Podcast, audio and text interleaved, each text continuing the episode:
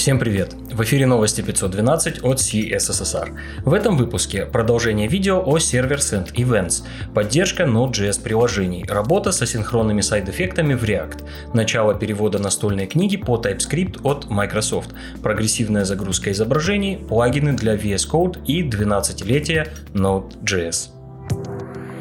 Интересные публикации.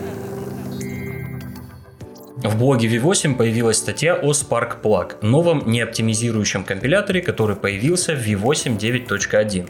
Без оптимизации компиляция происходит быстрее.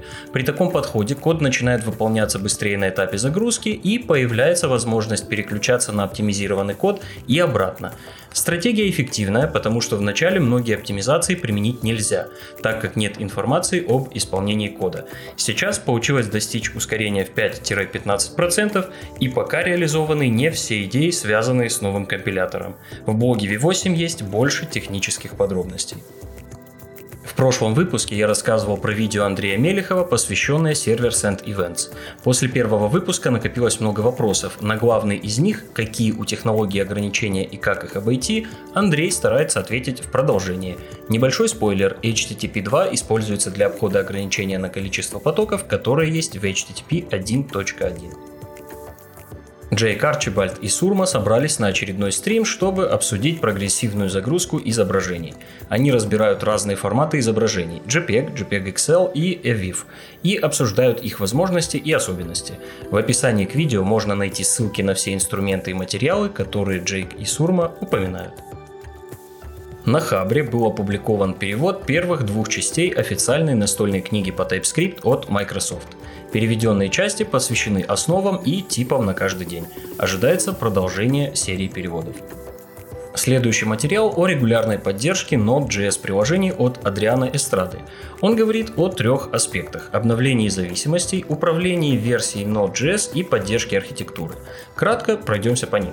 Адриан рекомендует регулярно обновлять зависимости, менять версию Node.js раз в год с выходом новой LTS-версии и раз в два года оценивать архитектуру и более верхнеуровневые инструменты.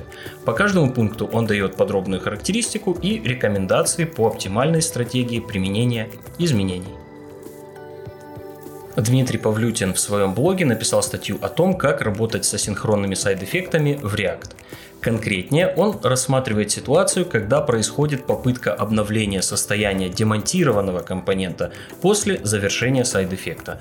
Это может происходить, например, во время выполнения запросов к серверу, при операциях типа setTimeout, throttling е или debounce е. В итоге автор рекомендует очищать side-effect ы при демонтировании компонента. Он делает это, возвращая функцию очистки в callback hook а useEffect. Если side-effect зависит от props ов или состояния, то стоит задуматься задуматься об очистке и при изменении их значений. Шалабх Вьяс опубликовал на Smashing Magazine вторую часть о разработке WYSIWYG редактора. На этот раз он реализует комментирование текста. Как container queries повлияют на веб – Макс Бек считает, что фича поможет дальнейшему развитию веб-компонентов. Автор использует контейнер queries для создания веб-компонента, который изменяется в зависимости от места его использования. Макс настроен оптимистично. По его мнению, открываются возможности для создания полностью адаптивных и независимых веб-компонентов. Еще немного о контейнер queries. Ахмад Шадид написал в своем блоге статью о том, как фича может повлиять на адаптивный дизайн.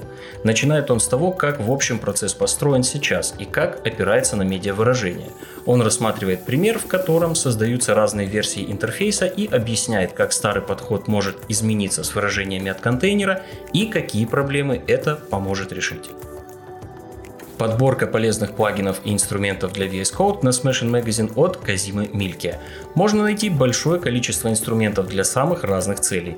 От работы с логами, подсветки и дебагинга до работы с Git, GitHub и полезных приемов по работе с редактором. В статье есть оглавление. Вы наверняка увидите там и знакомые инструменты, но взглянуть стоит. Возможно, там найдется полезная тулза поновее. Завершают рубрику два материала, посвященные CSS. Первый – это сборник новых фич CSS с конференции Hover 2021. Все возможности разделены по риску, от тех, которые скорее всего не будут реализованы, до таких, которые уже поддерживаются или вот-вот будут. Есть удобное оглавление, про каждую фичу можно прочитать подробнее, увидеть пример применения или ознакомиться со спецификацией, а также узнать, кто автор предложения.